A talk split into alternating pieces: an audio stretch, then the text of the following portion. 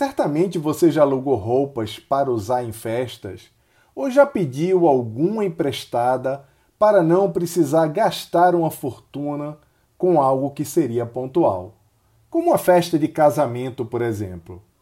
Por mais estranho que possa parecer, já tem gente pagando um bom dinheiro em roupas que não vão poder guardar no próprio armário. Algumas marcas estão vendendo roupas que só existem digitalmente. E existem especialistas dizendo que em 10 anos as peças virtuais serão tão consumidas quanto as reais. E você pagaria dinheiro real por uma roupa virtual? Eu sou o Jaime Ribeiro e você está ouvindo o Humancast. Humancast o podcast que valoriza as habilidades humanas em um mundo dominado pela tecnologia. Com Jaime Ribeiro.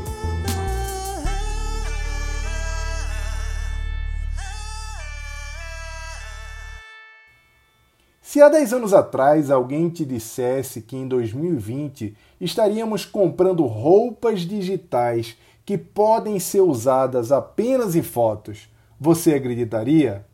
Provavelmente não. E você estaria errado.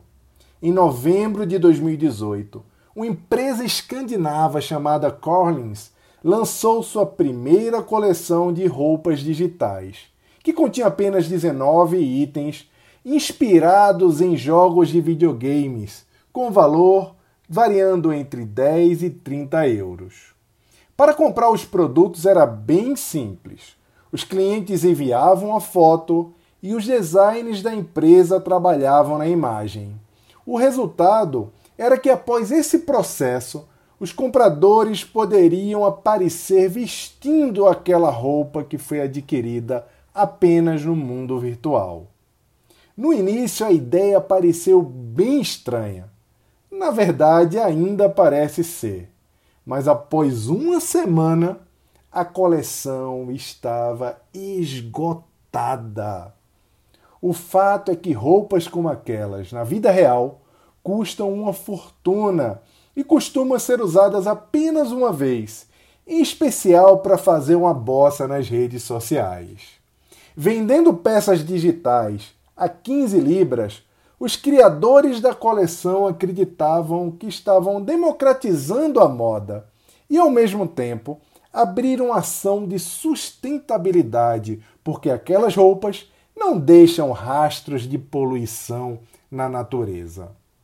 O conceito pode parecer surreal à primeira vista, porém, se formos analisar o que já ocorre no mundo dos jogos, não é algo assim tão insano.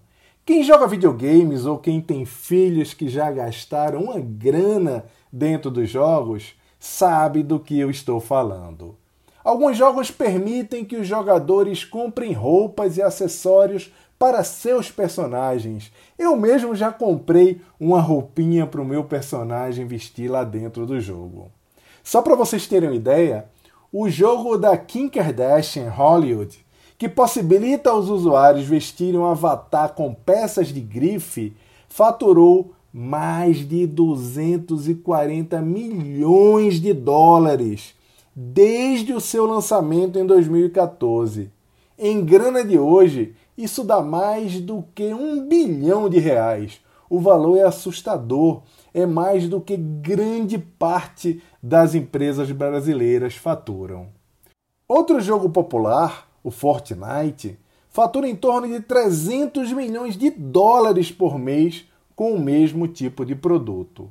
E de olho nesse volume, em todo esse dinheiro gasto em conteúdo virtual na indústria de jogos, a indústria da moda passou a encarar isso como uma grande oportunidade. A marca Moschino, por exemplo, já entendeu essa movimentação e lançou uma coleção inspirada no jogo The Sims. Quando o cliente compra uma peça deles, pode transferi-la automaticamente no formato digital, claro, para os personagens do game. A Nike foi outra que já se mexeu. a marca lançou em maio duas skins para o Fortnite. Os clientes podem ter com exclusividade um modelo de tênis que foi desenvolvido especialmente para o jogo.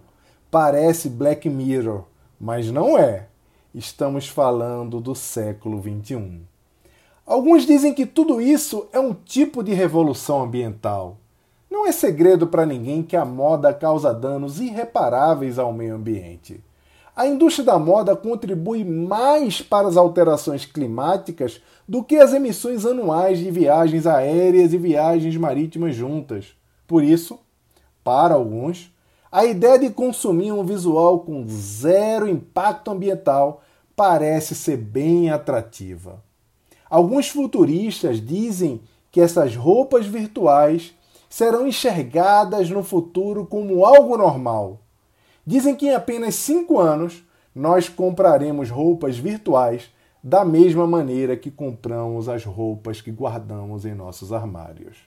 E você, o que acha disso? Será que estamos vivenciando um novo conceito sobre o que a sociedade chama de propriedade? Talvez a disputa existencial que discute se ser é mais importante do que parecer, perca o sentido para o ser humano da atualidade. O que é mais importante? Viver a vida sem a hipervisibilidade digital ou transformá-la em um grande show para aprovações e curtidas nas mídias sociais?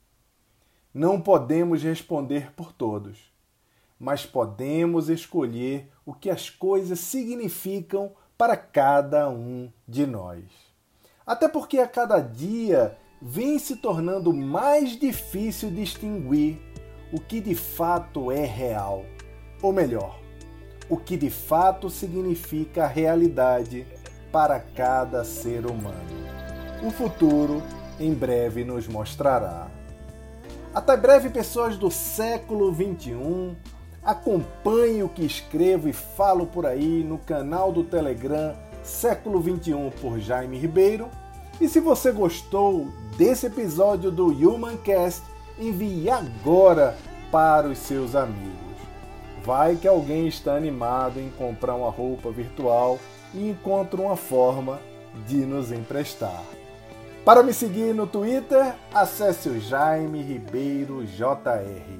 Eu estou sempre por lá. Até breve, pessoal!